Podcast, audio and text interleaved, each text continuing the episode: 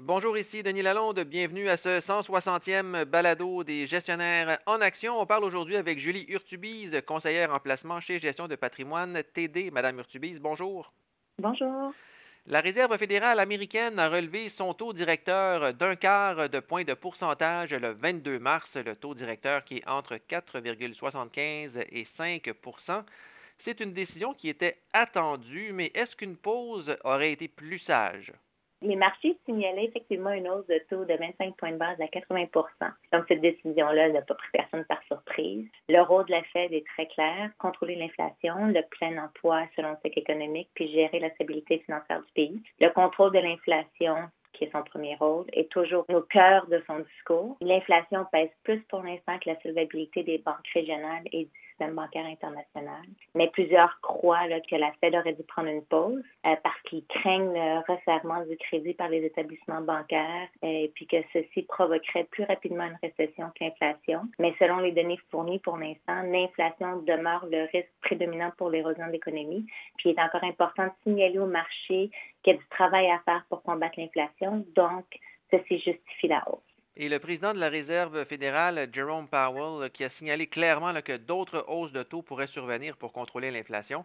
Est-ce que ça, ça pourrait peut-être amplifier les faillites bancaires? Parce qu'on a vu la Silicon Valley Bank qui a déclaré faillite il y a quelques semaines, Crédit Suisse qui a dû être secouru par UBS. Est-ce que d'autres hausses de taux pourraient empirer la situation? Puisque les dirigeants de la Réserve fédérale ont vraiment vacillé cette fois pour procéder à une hausse de taux ou non, on voit qu'il y a un danger potentiel pour le système bancaire américain.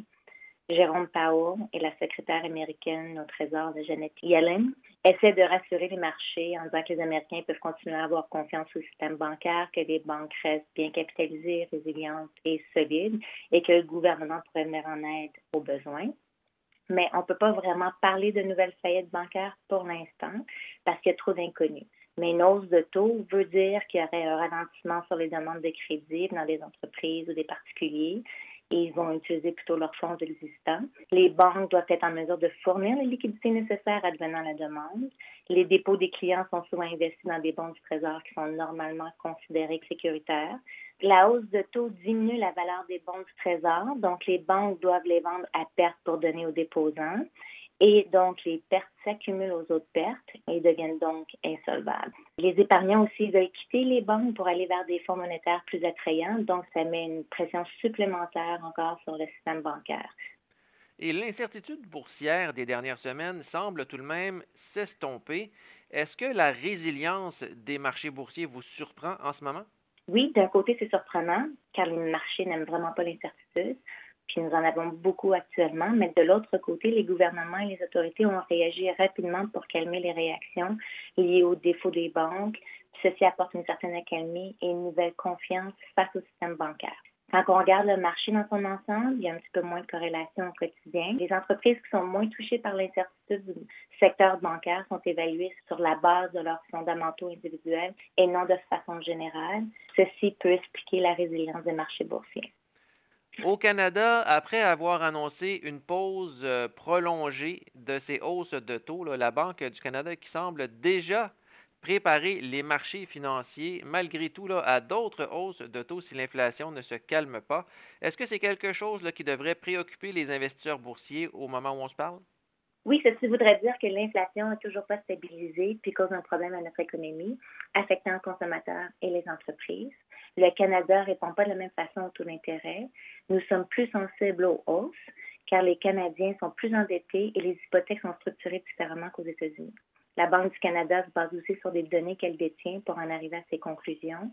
Si elle décide de monter à nouveau son taux directeur, ça voudrait dire que les données correspondent plus à ses attentes et que cette stratégie devrait être révisée. Présentement, selon elle, ces politiques monétaires fonctionnent, puis on devrait voir une inflation se situer à peu près à 3 à la mi-année. Ben, pour répondre à votre question, ceci affecterait toutes les sphères de l'économie canadienne à donner une hausse de taux suite à une inflation persistante, donc les marchés boursiers descendraient. Une hausse de taux d'intérêt diminue les bénéfices des entreprises, donc le prix des actions. Quels sont les secteurs qui se démarquent à la bourse en ce moment là, dans ce contexte-là?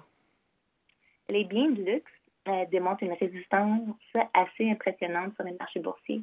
Euh, ceux qui peuvent se permettre des Ferrari ou des sacs Hermès sont généralement pas affectés par les hausses de taux, par l'inflation. Les faillite des banques régionales. Euh, il y a aussi une hausse de la classe moyenne dans les pays émergents, dont la Chine. Alors, on voit vraiment une demande accentuée pour les marques de luxe. Il y a aussi les semi-conducteurs. Ils sont très sensibles au cycle économique, mais on les voit surperformer les marchés présentement. Ils ont connu une interruption assez forte l'an dernier avec des problèmes de chaîne d'approvisionnement, puis ensuite un inventaire trop élevé, mais ils ont quand même réussi à passer au travers et démontrent des signes de force pour les marchés boursiers. Les constructeurs de maisons aux États-Unis, étrangement, ceci va à l'encontre de nos instincts de penser que les titres dans ce secteur connaîtraient une belle montée boursière. Ils sont probablement les plus sensibles au taux d'intérêt, mais on les voit donner des résultats supérieurs aux attentes. Merci beaucoup, Mme Urtubise. Merci à vous. Un plaisir.